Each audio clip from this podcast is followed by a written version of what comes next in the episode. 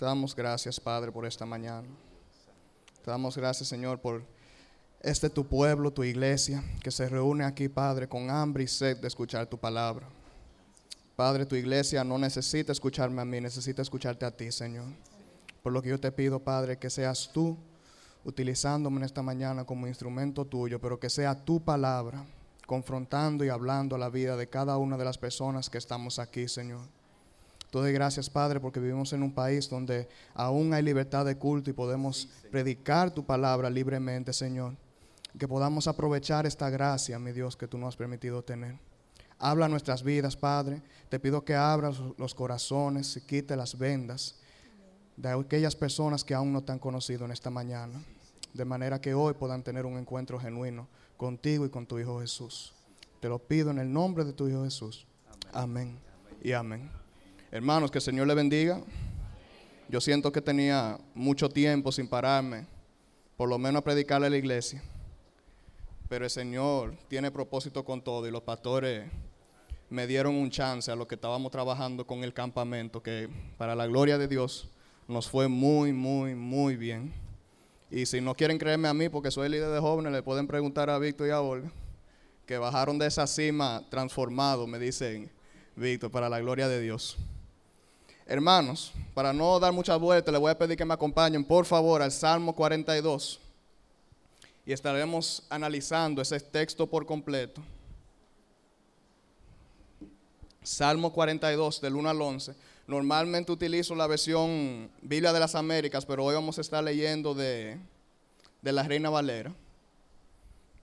Y para ir entrando en contexto y abriendo un poco la mente para entender a lo que vamos a entrar, Quiero compartir la siguiente información para que ustedes vean cuánto han avanzado los tiempos. En el año 1973, la empresa Motorola saque el primer celular. Con la finalidad, un equipo, yo no lo llegué a ver en persona, ¿verdad? Porque yo, yo nací en el 90, pero un equipo que pesaba algunas 5 o 6 libras con una antena que al final era como del mismo tamaño de la cabeza de uno, me dicen, me dicen. Pero esto con la finalidad realmente de poder eh, facilitar la comunicación instantánea, ¿verdad? Antes de eso eran cartas, antes de eso eran beeper que se utilizaban. Llega el celular y facilita la comunicación a larga distancia y de manera instantánea. Y eso, eso viene a convertirse en uno de los primeros equipos que termina trayendo a la era en que nos encontramos ahora, que es la era, eh, el era microondas, ¿verdad? O instantáneo. ¿Por qué? Porque ahora nosotros esperamos que todo se dé rápido y que todo sea eficiente. Y esto nos lleva a una tendencia en la cual nosotros como ser humano nos desesperamos con mucha más facilidad de lo que lo hacíamos anteriormente. Anteriormente quien necesitaba una respuesta a una pregunta se tenía que sentar, fajar, leer y tal vez pasaba uno o dos horas sin poder contestar esa pregunta. Ahora si yo tengo una duda, yo entro a Google y en un minuto tengo mi pregunta resuelta. De la misma manera, anteriormente, si yo llamaba a una persona y esa persona no me tomaba la llamada, yo como que no me daba igual. Pero ahora no, ahora si yo te mando un WhatsApp y yo veo que esas dos flechitas se pusieron azules, si tú no me respondiste hay problema, porque yo sé que tuviste el mensaje y ya yo me estoy desesperando. Ya hay una costumbre, ¿verdad?, de que nos respondan rápido. Y me choca mucho eso, porque recuerdo en una prédica de Sujel Michelén que él decía que su, quien es su esposa ahora vivió un tiempo en Guatemala y él tenía que escribir cartas porque no había conexión entre República Dominicana y Guatemala en ese momento. Y él escribía cartas y él sabía esperar 30 días para recibir una respuesta de ella. Y lo esperaba pacientemente, sin problema. Y ahora es todo lo contrario. Ahora, al igual que yo, no puede esperar ni cinco minutos para recibir una respuesta. Entonces, aunque la tecnología bien nos ha hecho, ah, ¿verdad?, para poder eh, resolver esta situación y tener esta comunicación tan instantánea, también nos ha impactado de manera negativa. ¿Y en qué nos ha impactado de manera negativa? Es que el ser humano de hoy en día ha perdido la capacidad de esperar pacientemente.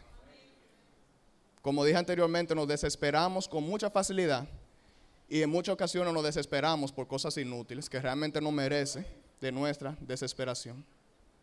La prédica o la reflexión de hoy se titula Esperando en Dios. Y les voy a pedir nuevamente, repito, en Salmo 42 estaremos leyendo el texto por completo, es decir, del versículo 1 al 11. Dice dolor y consuelo del justo. En, bueno, por lo menos en esta Biblia está dividido en una parte A y una parte B, ese salmo. Eh, la parte A se llama la angustia de la separación y leemos, como el siervo brama por las corrientes de las aguas, así clama por ti, oh Dios, el alma mía. Mi alma tiene sed del Dios vivo.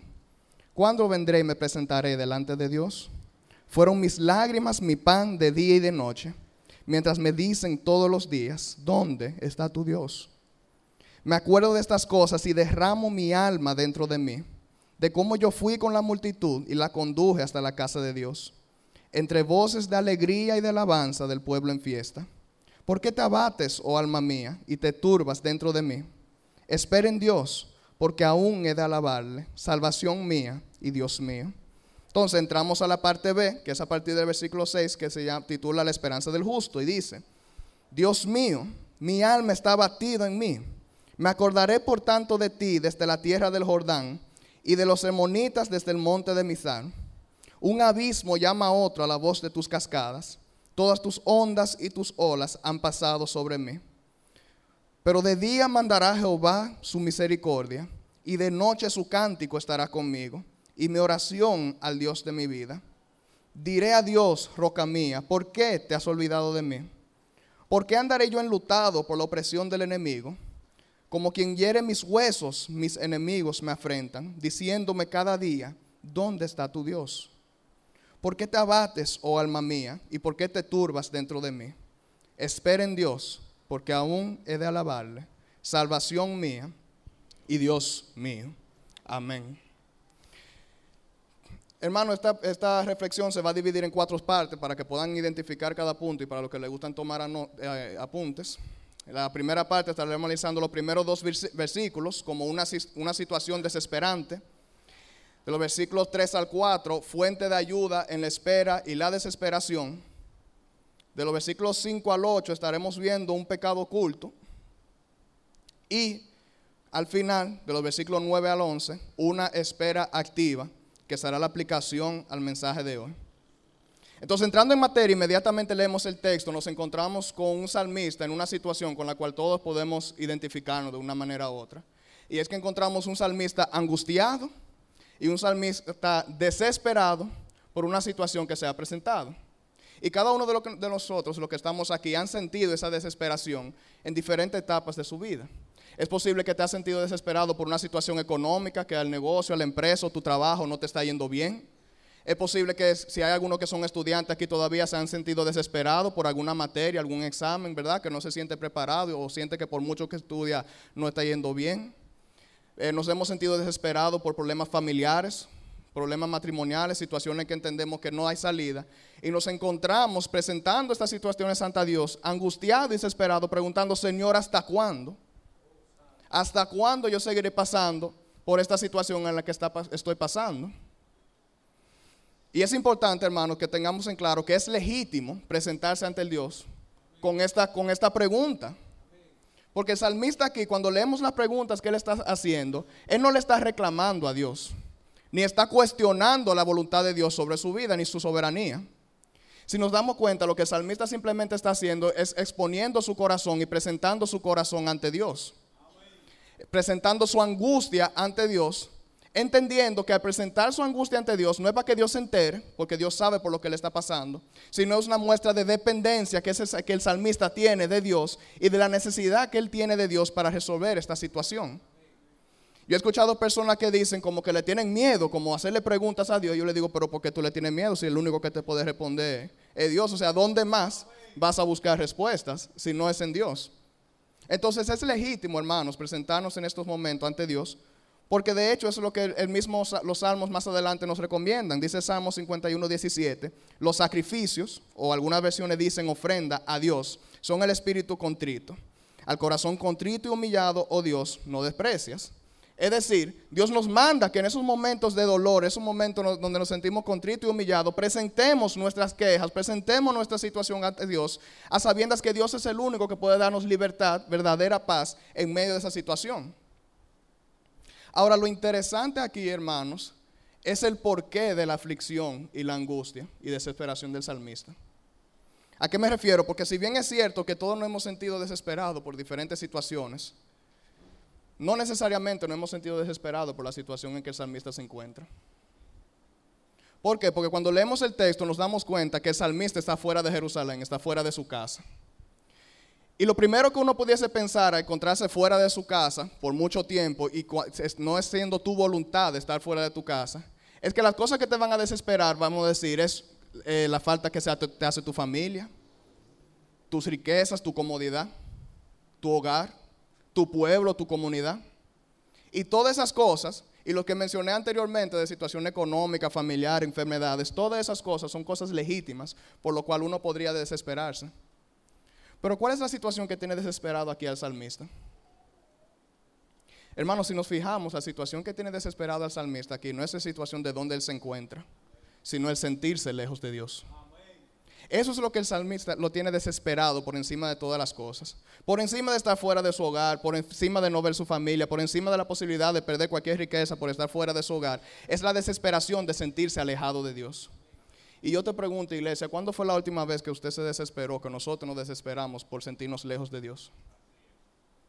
¿Cuándo fue la última vez que usted se desesperó por su condición espiritual? A veces cuando escuchando las prédicas de José, yo, me yo salía de aquí y decía, Señor, pero ¿hasta cuándo? Y escuchaba lo que espera Dios de nosotros y dónde yo me veo actualmente. Y yo digo, Señor, pero desesperadamente necesito tu ayuda. Pero ¿cuántas veces esos son los pensamientos con los cuales salimos? ¿Qué tan fácil es para nosotros desesperarnos por las situaciones y las circunstancias que nos, se nos presentan en el mundo? Pero qué tan poco nos desesperamos por las cosas que tienen que ver con Dios. Y lo fuerte de todo esto, hermano, es lo siguiente. Nosotros no nos desesperamos por cosas que no nos importan. Situaciones que no tienen que ver conmigo, situaciones que yo no considero importantes, a mí no me desesperan. Si yo estoy viendo un juego de fútbol, que me gusta el fútbol, y los fanáticos de fútbol somos muy apasionados con ese deporte, si yo estoy viendo un partido entre dos equipos que soy son neutral para mí, que no tienen importancia, a mí me da igual. Pero cuando yo estoy viendo que el equipo que a mí me gusta, el equipo que es importante para mí está perdiendo, yo estoy desesperado porque yo quiero ver que el equipo haga algo. Porque es importante para mí. Hermanos, entonces, esa falta de desesperación que nosotros sentimos hacia las cosas de Dios, ¿qué habla sobre nosotros y sobre nuestra relación con Cristo? Hermanos, eso expone una realidad de que tal vez Dios no es tan importante como nosotros creemos en nuestras vidas. Y tal vez Dios no es tan importante como nosotros queremos dar a creer o como nosotros queremos convencernos a nosotros mismos que lo es. Hermano, porque este salmista, que se ve en un momento donde posiblemente lo pueda perder todo, donde no sabe qué está pasando en su hogar, donde no sabe que está lejos de todos sus seres queridos, su desesperación y preocupación principal es, Señor, ¿dónde estás? ¿Y por qué, me, por qué mi alma se siente abatida? ¿Cuándo fue la última vez que nos hicimos esa pregunta? ¿Cuándo fue la última vez que te desesperaste porque caíste en el mismo pecado una y otra vez? ¿Cuándo fue la última vez que sentiste aflicción en tu alma y que clamaste desesperadamente a Dios pidiendo auxilio por una situación espiritual y por tu condición de pecado? Tendemos a, a desesperarnos y presentar situaciones hacia Dios, no buscando que Dios nos haga más santos ni buscando su rostro, sino simplemente buscando que el Señor resuelva la situación. Y aunque eso es legítimo hacerlo, mucho más importante debe ser la voluntad de Dios por encima de nosotros. Y qué Dios está tratando de hacer a través de nosotros en esa desesperación. Porque la desesperación como tal no es pecado. Pero cuando yo me estoy desesperando por otras cosas, por encima del hambre y la sed que yo pueda sentir de Dios, por su presencia y por su palabra, algo no anda bien en mi corazón. La primera pregunta que debemos hacernos en esta mañana, hermanos, es ¿cuándo fue la última vez que yo me desesperé por Dios y por su presencia?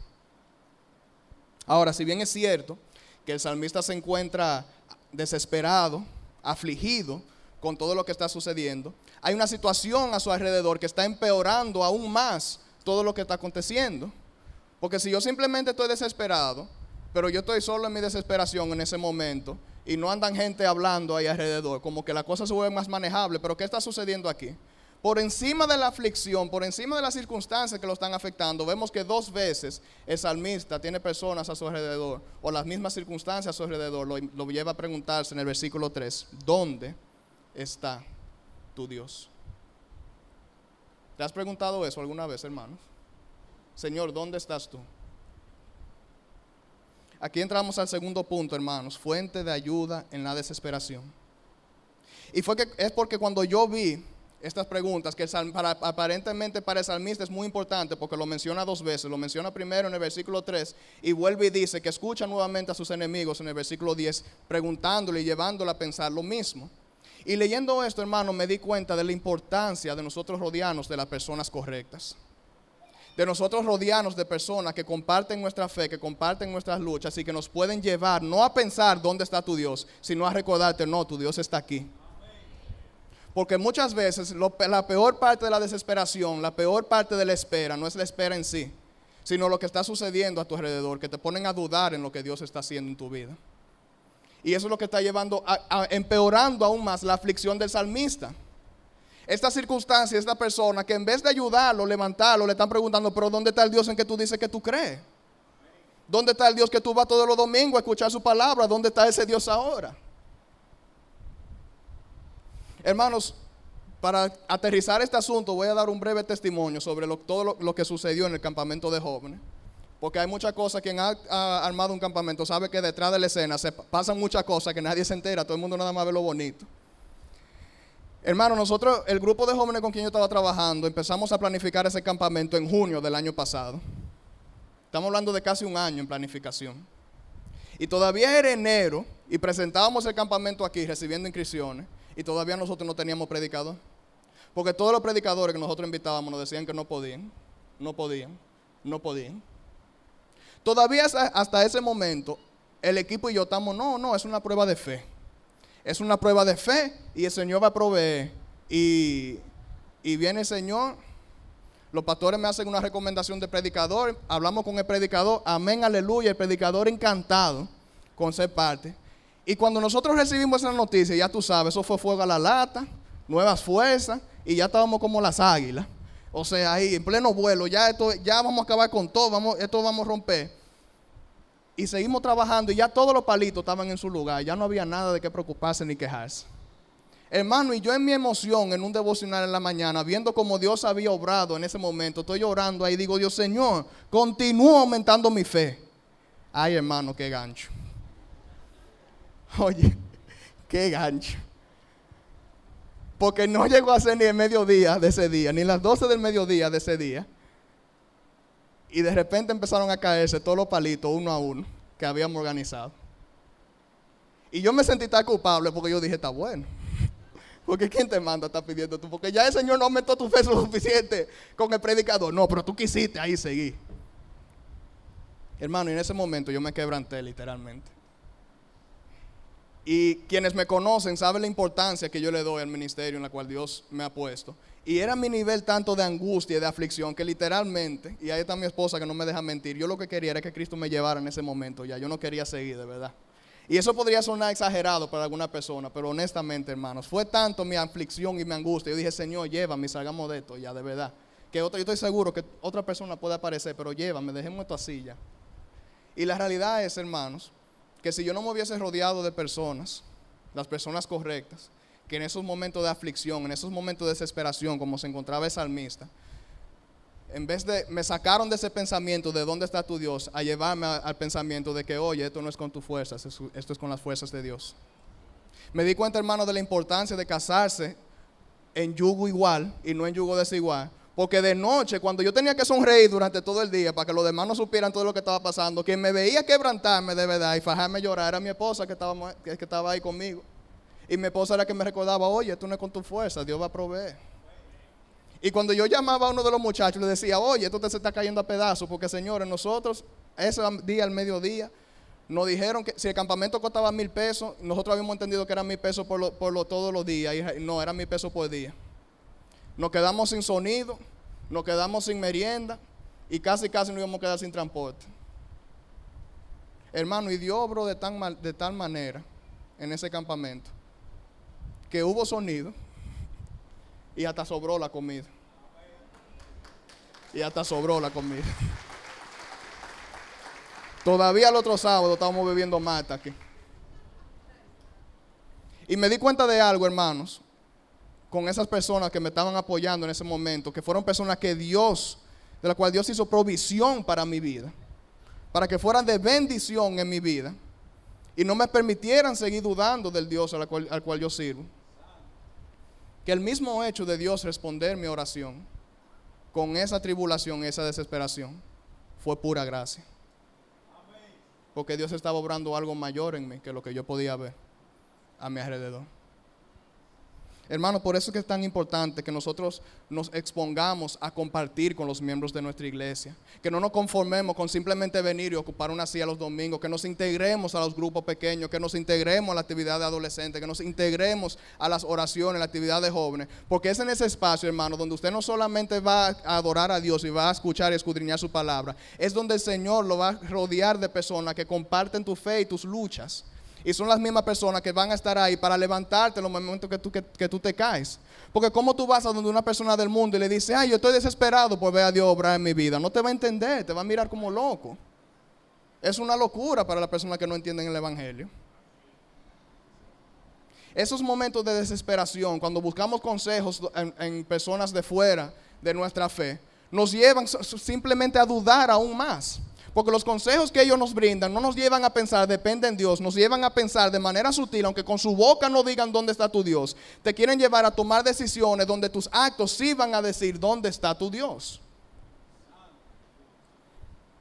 Hermano, en mi mente no cabe como una persona que se llame, puede decir que es cristiano y que ame a Cristo, sus mejores amigos no sean cristianos.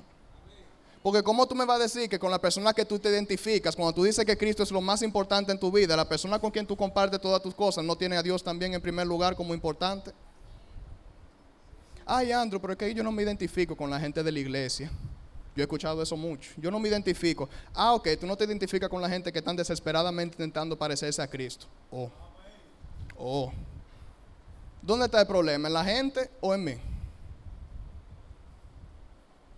Hermano, después que yo me casé, el que quiera conocerme a mí, que quiera tratarse conmigo, tiene que saber que va a conocer a mi esposa también.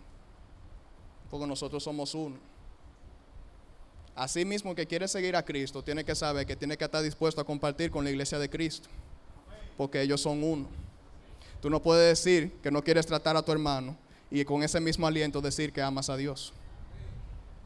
Estás predicando todo lo contrario. Hermanos, rodeémonos de las personas correctas, rodeémonos de personas que comparten nuestra fe de manera que puedan ser de bendición en nuestra vida y no nos permitan ahogarnos en la aflicción y preguntándonos, ¿dónde está tu Dios? Y abriendo rápidamente un paréntesis ahí, puede surgir la pregunta, Andrew, entonces, ¿cómo yo ayudo a una persona que se encuentra en un momento desesperado, en un momento de aflicción? Fácil, hermano, oración, predicación de la palabra, y uno que, al evangélico a veces no le gusta escuchar, porque al evangélico le gusta hablar mucho a veces, escuchar. Hermano, hay gente que nada más necesitan que lo escuchen. Yo leí por ahí a alguien que dijo, los amigos de Job fueron de gran bendición hasta que abrieron la boca. Entonces es así, la disposición para escuchar, hermanos. Con eso estamos ayudando. Bien, hemos analizado los primeros cuatro versículos. Vamos ahora a entrar a la, siguiente parte, que a mí me dolió mucho porque fui muy confrontado con esto. Y es que si bien es cierto que la desesperación como tal no es pecado, porque estamos viendo al salmista desesperado por una causa legítima, por la causa de sentirse lejos de Dios, por la presencia de Dios, anhelando ver a Dios en su vida y obrando en su vida. Y la angustia tampoco es pecado, porque el mismo Jesús se encontró angustiado en Getsemaní. Pero ¿qué pasa? Cuando nosotros permitimos que la desesperación y la angustia se junten y tomen el control, hay un problema. Hay un problema porque ahí es que nosotros permitimos que nuestra desesperación y angustia en extremos se convierta en pecado. Y ese pecado se llama ansiedad. Y es un pecado muy sutil porque el mundo ha convertido eso como en algo normal ahora. Ah, no, eso es él, él estresado. Esa ansiedad que él tiene es normal, es por la situación en la cual está pasando. Hermano, pero ¿qué revela la ansiedad en la vida de un cristiano? Vemos en el versículo 5 y 6. Recordemos que el salmo está dividido en dos partes, ¿verdad? La parte A, la angustia de la separación, y en el versículo 6 empieza la esperanza del justo. Entonces estamos hablando en el momento de esa división, donde el salmista empieza a olvidar su angustia y empieza a entrar a la esperanza. ¿Y en qué momento es que eso empieza a suceder? Cuando el salmista se pregunta a sí mismo, ¿por qué te abates, alma mía? ¿Y por qué te turbas dentro de mí? Hermano, ¿qué sucedió en ese momento? El salmista se dio cuenta que el problema no era Dios. El problema es este que está aquí. ¿Qué circunstancia, qué situación, qué pecado en tu vida te está llevando a sentirte que tú estás lejos de Dios? Porque Dios está ahí. O, o si tal vez no hay ningún pecado, que lo hay. Pero si usted quiere entender que no hay, ¿qué falta de fe te está llevando a pensar que Dios no está ahí? Dios lleva al salmista a cuestionarse a sí mismo y darse cuenta de que venga acá. No es Señor que está, no es Dios que está afanando ahí y desesperado, eres tú. ¿Qué es lo que está pasando que te está llevando a esa situación? Yo en lo personal, hermano, soy una persona que lucho mucho con la ansiedad. Eso es una lucha constante para mí, aunque yo he podido ver cómo a través de los años eh, Dios ha ido, ¿verdad? Eso ha ido menguando en mí. Llegan unos lapsos y unos momentos que eso me da como si fuera una trompada y medio a medio en la nariz. A tal nivel que en mi casa, no se puede comprar galletica ni nada de eso, porque arraso con la despensa entera. Mi mamá ya lo sabía, pero mi esposa lo tuvo que aprender a la mal. ¿Qué sucede, hermanos? Cuando la ansiedad es algo de lo que se habla poco realmente, pocas veces escuchamos eso predicarse, pero sucede algo, y cuando hablamos de ansiedad, estamos hablando de falta de fe. Pero yo me voy a ir más profundo aún, porque ¿qué dice Hebreos que es la fe? La certeza de lo que se espera y la convicción de lo que no se ve. Hermanos, ¿y qué tal si yo te digo que, que mi problema en sí no es la falta de convicción? Y aún así me, da ansiedad. Ustedes saben por qué, porque ya en mi mente, en mi ser, yo sé que Dios es soberano. Yo lo sé, yo no tengo duda de eso. Y yo sé que su voluntad se va a cumplir, yo lo quiero o no. Yo lo sé y así lo entiendo. Mi problema es, hermano, que aunque yo sé que la voluntad de Dios se va a hacer, yo lo quiero o no, yo no estoy tan seguro si lo que Dios quiere hacer para resolver ese problema es el resultado que yo realmente quiero ver.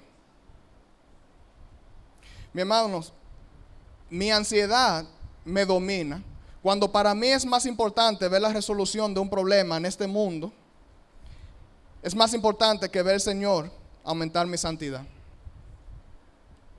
Cuando es más importante para mí que se cumpla mi voluntad y que sea un resultado que yo estoy esperando y que yo quiera ver, que estén por encima de que sea la voluntad de Dios cumpliéndose en mi vida. Esa es mi lucha, esa es mi ansiedad. Que aunque yo sé de que la voluntad de Dios se va a cumplir, a veces yo no estoy tan seguro si es la voluntad de Dios que yo quiero que se cumpla, yo quiero que se cumpla la mía. Cuando las, personas que luchan mucho con la ansiedad eh, se agarran de, de la famosa frase, ¿verdad? Todo va a estar bien. O si no escuchamos el todo obra para bien. Y eso es bíblico. Romanos 8, 28. Y sabemos que para los que aman a Dios, todas las cosas cooperan para bien. Esto es para los que son llamados conforme a su propósito. Hermanos, cuando el cristiano dice todo obra para bien, y cuando el cristiano entiende que todo obra para bien, debe entender que el todo obra para bien no es lo que él quiere, es lo que Dios quiere. Debe entender que no es lo mismo ser optimista que tener fe. Porque todo obra para bien, del punto de vista del optimismo, es que las cosas van a salir como tú quieres. Y que estés tranquilo, que todo va a salir bien. Pero desde el punto de vista de la fe, es que, oye, tal vez las cosas no van a salir como tú quieres, pero Dios sí tiene un propósito mayor con lo que está trabajando. ¿Y cuál es el propósito mayor que tiene Dios con cada uno de nosotros? Y que José tiene casi un año predicando desde este púlpito. Hacernos santos. Ese es el propósito de Dios. Ese es el propósito de Dios con esta desesperación que está sintiendo el salmista en este momento. Llevarlo número uno a darse cuenta de la dependencia que él tiene de Dios del hambre y sed que tiene de Dios y la necesidad que él tiene de Dios para resolver esta situación. Porque la realidad, hermanos, es que cuando se tratan de temas espirituales y de todo, por mucho que nosotros queramos, nosotros no estamos en control. Esa es mi ansiedad. A mí me gusta sentirme en control de todas las situaciones que me rodeen. Pero yo tengo que entender que yo no puedo estar en control. Y que a la larga es mejor para mí que yo no estoy en control.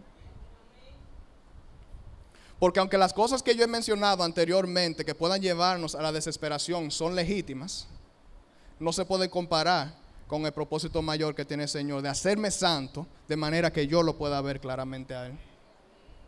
Cuando yo comparo esa situación con cualquier otra cosa que pueda presentarme en esta vida, aunque sea difícil, no tiene comparación y no tiene precio.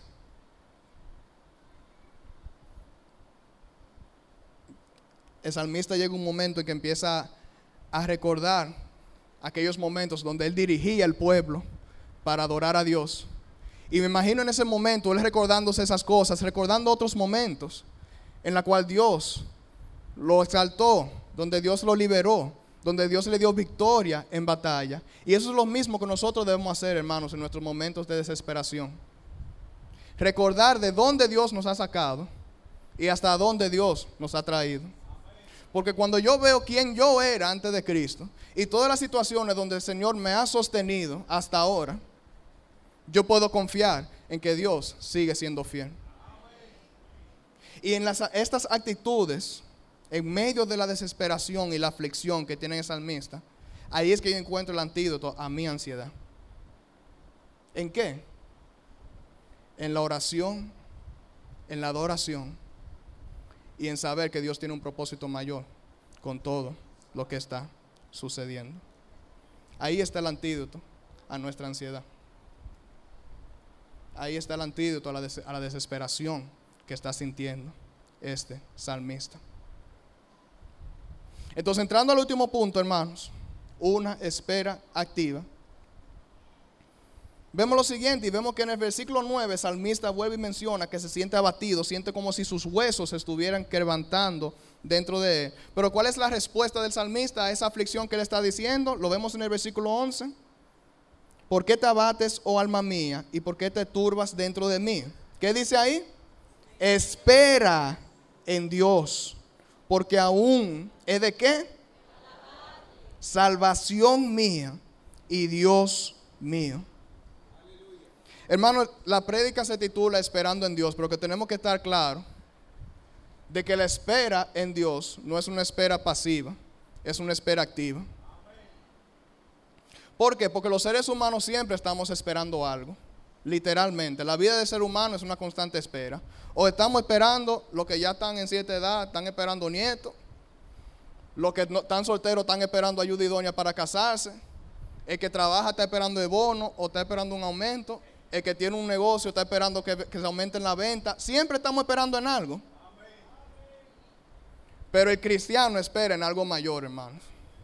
Y es que el cristiano desesperadamente está esperando la venida de Cristo. O por lo menos así debería de ser. Si algo nos va a tener desesperado, eso es lo que nos debe tener desesperado, de verdad. Volver a ver a Cristo frente a frente. Y la constante búsqueda de su presencia y de conocerlo a Él. Porque la realidad, hermano, que yo a veces me pongo a escuchar gente hablando. Yo creo que a Jesús le puede parecer frente a frente y no lo van a conocer porque nunca se han dedicado a conocerlo por medio de su palabra. Yo quiero tener un encuentro con Dios, hermano, fájese a leer que mire su encuentro ahí donde está. Hermanos, la situación en la, que se encuentra el salmista no es una situación cuando hablamos de espera, de usted quedarse sentado mirando al horizonte y decir, bueno, déjame sentarme aquí a ver qué el Señor va a hacer conmigo. Así no es que esto funciona. La espera de este salmista es una espera activa. Pero es una espera activa porque no quiero que con la palabra activa confundamos y pensamos que esto va a depender de nuestras obras. No no es activa en que va a depender de nuestras obras, pero sí es activa en que hay una responsabilidad de parte del hombre. ¿Y cuál es la responsabilidad del salmista en este momento de desesperación y en este momento de angustia? Identificamos tres cosas rápidamente aquí que el salmista, cuatro cosas, perdón, que el salmista hace para convertir esto en una espera activa. Lo primero que vemos en el salmista es que inmediatamente, o bueno, al momento de este salmo, toma una actitud de oración. No se queda ahí esperando a ver si algo va a, pasar al azar. Él va a la fuente, donde él sabe que puede recibir respuesta. Y aunque no necesariamente vaya a recibir respuesta en ese momento, sí puede encontrar paz. Y lo busca en Dios. Este salmo en sí, hermanos, es una buena oración para nuestros momentos de aflicción y de angustia y desesperación. Cuando hay momentos que nosotros no, encontramos palabras para expresar lo que estamos sintiendo, agarre ese salmo y léalo, que es una oración. Punto dos, el reconocer que en este momento más que nunca necesita adorar a Dios. Aún en medio de sus dudas, aún en medio de escuchar dónde está tu Dios, ese no es el momento de alejarse. Ese es el momento de buscar desesperadamente su presencia y de rendirnos desesperadamente a los pies de Cristo y decir, Señor, yo te necesito ahora más que nunca porque ya yo no sé qué hacer. Y eso sirve para cualquier tipo de desesperación, hermano, porque recordemos y tengamos bien en claro que las desesperaciones que yo dije anteriormente de familia, de enfermedad, no son cosas ilegítimas, pero no pueden opacar la desesperación que nosotros sentimos y debemos de tener por Dios. Punto tres, hermanos, ser sinceros con Dios, poner nuestras quejas y nuestras aflicciones a sus pies. Hermano, usted no va a ofender a Dios con su queja. Usted no va a ofender a Dios con, la con, con decirle a él que usted se siente mal. Todo lo contrario, usted está mostrando dependencia y una necesidad. Y ahí es que nosotros glorificamos a Dios. Cuando mostramos la dependencia que nosotros tenemos de Él. Y como ustedes recordarán, hace casi un año atrás que yo predicaba aquí, Dios ha unido su gloria con nuestro beneficio. Entonces, cuando nosotros glorificamos a Dios, aún en medio de nuestra desesperación, encontramos nuestro beneficio. Punto cuatro, recordarse a sí mismo que su salvación y esperanza se encuentran en la presencia de Dios, no en este mundo que muchas veces trae aflicción. ¿Dónde está puesta su esperanza, hermano? En el próximo bono, en sanidad física, nuestra esperanza está puesta en Dios. Siempre llegarán momentos de desesperación, hermanos. Y quiero darle unos tips de algunas preguntas que debemos hacernos en esos momentos de desesperación, que nos puedan ubicar y identificar por el momento en el cual estamos pasando. Entonces, cuando yo me siento en momentos de desesperación si yo, y de angustia, y yo pueda tal vez permitir que esa desesperación en angustia se convierta en ansiedad, debo hacerme las siguientes preguntas. Pregunta número uno. ¿Es más importante para mí que se cumpla la voluntad de Dios o la mía? Si su respuesta es que se cumpla la voluntad de Dios, fájese orar para que se mantenga así. Y si su respuesta es sincera y usted dice que quiere que se haga la voluntad mía sobre la de Dios, también fájese orar y pídele al Señor que reemplazca ese corazón de piedra por uno de carne y que se someta a su voluntad. Se darán cuenta, hermano, que cual sea su respuesta, de igual manera hay una dependencia de Dios. Número dos, está mi esperanza puesta en el lugar correcto. Los momentos siempre llegan, los momentos de desesperación siempre llegarán, pero donde está puesta mi esperanza va a afectar mi manera de esperar. No es, no es lo mismo esperar a sabiendas de que Dios va a obrar para tu bien conforme a su propósito, que está tirando golpes al aire y al vacío a ver qué se puede pegar y qué se puede resolver. Nosotros tenemos la bendición, hermanos, de saber, confiar, creer de que contamos con un Dios que es fiel. Independientemente de cómo yo me pueda sentir, en ese momento o en cualquier momento, Él sigue siendo fiel. Y Él obrará en la vida de sus hijos. Pregunta 3, y esta es una pregunta clave, clave, clave. ¿Contribuye esta desesperación a mi santidad? ¿Contribuye esta desesperación al propósito mayor que Dios tiene conmigo? Si su respuesta es sí, hermano, ya usted está ganado. Ya usted está ganado, porque ¿qué significa eso? Que a Dios le importa más resolverte una situación de dinero aquí. No, a Dios lo que le importa es que tú estés con Él en el cielo, en el paraíso. Y si al Señor le importa tu santidad, usted está del otro lado ya. Usted está ganado. Aunque llegue un momento que lo desesperen, aunque llegue un momento que lo puedan traer aflicción, si el Señor está usando tu desesperación, si el Señor está usando tu problema económico, si el Señor está usando tu enfermedad para acercarla a Él, usted está del otro lado ya. Todo lo demás es añadidura. ¿Cómo yo sé? Si mi desesperación me lleva a los pies de Cristo, es para mi santidad si mi desesperación, si mi situación me lleva a reconocer la necesidad constante que yo tengo de Dios en mi vida, es para mi santidad. y para ese propósito mayor que tiene Dios conmigo. Si mi situación y mi desesperación no me está llevando a los pies de Cristo, hay un problema aquí. El problema no es Dios. Hay un problema aquí. Y debemos cuestionarnos realmente dónde está puesta nuestra esperanza entonces. La realidad del asunto es la siguiente, hermanos. Estos momentos siempre llegarán. Es inevitable porque nos encontramos en un mundo de aflicción que muchas veces trae angustia y muchísimas veces van a traer situaciones desesperantes. Pero debemos entender y identificar estos momentos de desesperación y tratar de entender el propósito que mayor que Dios tiene con todo esto identificar estos momentos de manera que nosotros podamos responder a estos momentos como respondió el salmista, en oración, en adoración y buscando ayuda en los lugares correctos, con mis hermanos aquí en la iglesia. Las personas que con sus virtudes y defectos, que somos imperfectos todos, pero estamos todos tratando de parecernos a Cristo. Y esa es nuestra lucha constante. Mi oración, hermanos, es para los que ya somos creyentes, que cuando lleguen estos momentos de desesperación, podamos esperar pacientemente en Jehová, adorarlo y como bien dice los salmos, no olvidar ninguno de sus beneficios. Mi deseo para las personas que nos visitan en esta mañana, mi oración, es que en esta mañana Dios haya abierto sus ojos que el Espíritu Santo haya hablado a tu vida a través de su palabra y que te haya llevado a darte cuenta que lo que su alma desesperadamente necesita, usted no lo va a encontrar ni lo va a ubicar asumiendo una silla en este culto. Es posible que ya usted tiene varias semanas visitándonos. Es posible que hoy es la primera vez que te encontraste, te encontraste un ambiente agradable. Pero la realidad es, mi hermano, que lo que usted desesperadamente necesita no es una silla en una iglesia, es Cristo. Y lo que usted ha estado tratando de llenar ese vacío de su corazón con las cosas de este mundo, desesperadamente tratando de sentirse completo, no lo va a encontrar en riquezas, no lo va a encontrar en pareja y no lo va a encontrar en paz con el mundo. Lo va a encontrar con Cristo.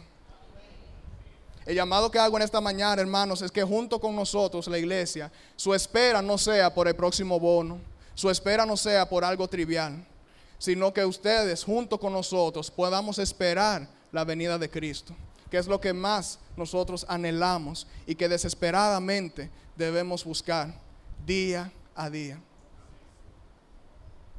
Si hay alguna persona en este lugar que el Señor ha abierto sus ojos, que el Señor ha quitado sus vendas, Dios ha hablado a tu corazón y has escuchado este llamado y sientes esa necesidad desesperante que tu alma está clamando por recibir, quiero invitarte a que te pongas de pies y que puedas aceptar a Cristo en esta mañana como tu Salvador, de manera que podamos orar por ustedes. Y no tenga temor de lo que pueda pensar una persona que está a su alrededor. Escuche escuche su alma que desesperadamente reconoce la necesidad de Cristo que tiene. Y no se conforme más con buscar las cosas de este mundo, que aunque en su mayoría legítimas, son todas pasajeras. Si hay alguien que ha entendido esa verdad, puede ponerse de pie para que oremos por él. Amén. Hay una joven. Pasa por aquí, Penélope. Amén. Gloria a Dios. Aleluya. Laura, ora por ella, ven por favor. Gracias, Señor. ¿Hay alguien más? ¿Hay alguien más que ha escuchado este llamado que el Señor está haciendo a su vida y quiere entregar su vida a Cristo? ¿Alguien más que ha entendido que esto no es por, por mis fuerzas, no es por mis obras, sino por la obra de Dios y lo que Él puede hacer en nuestras vidas?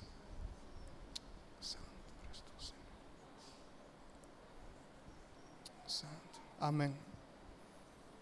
Pues si no hay alguien más, iglesia, quisiera pedirle que nos pongamos de pie y que oremos por Penélope. Penélope es una joven que está visitando en los jóvenes y que ha tomado su decisión por Cristo en la mañana de hoy.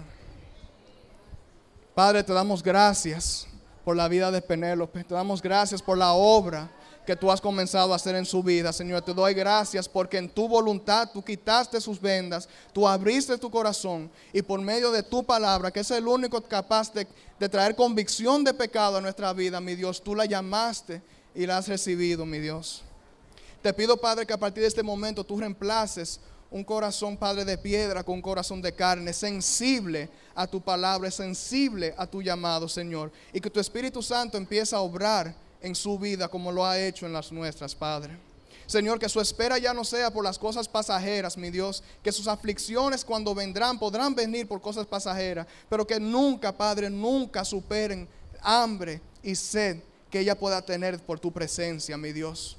Y que desesperadamente pueda buscar tu rostro día a día y que tu iglesia, que es el pueblo que tú has elegido y has llamado, Señor, pueda ser mano amiga en momentos de espera y desesperación para levantarla y que por medio de tu iglesia ella pueda ver que tú eres fiel. Señor, que esta palabra quede sellado y sembrado en cada uno de nuestros corazones para tu gloria y para tu honra. En el nombre de tu Hijo Jesús. Amén. Que el Señor les bendiga, mis hermanos.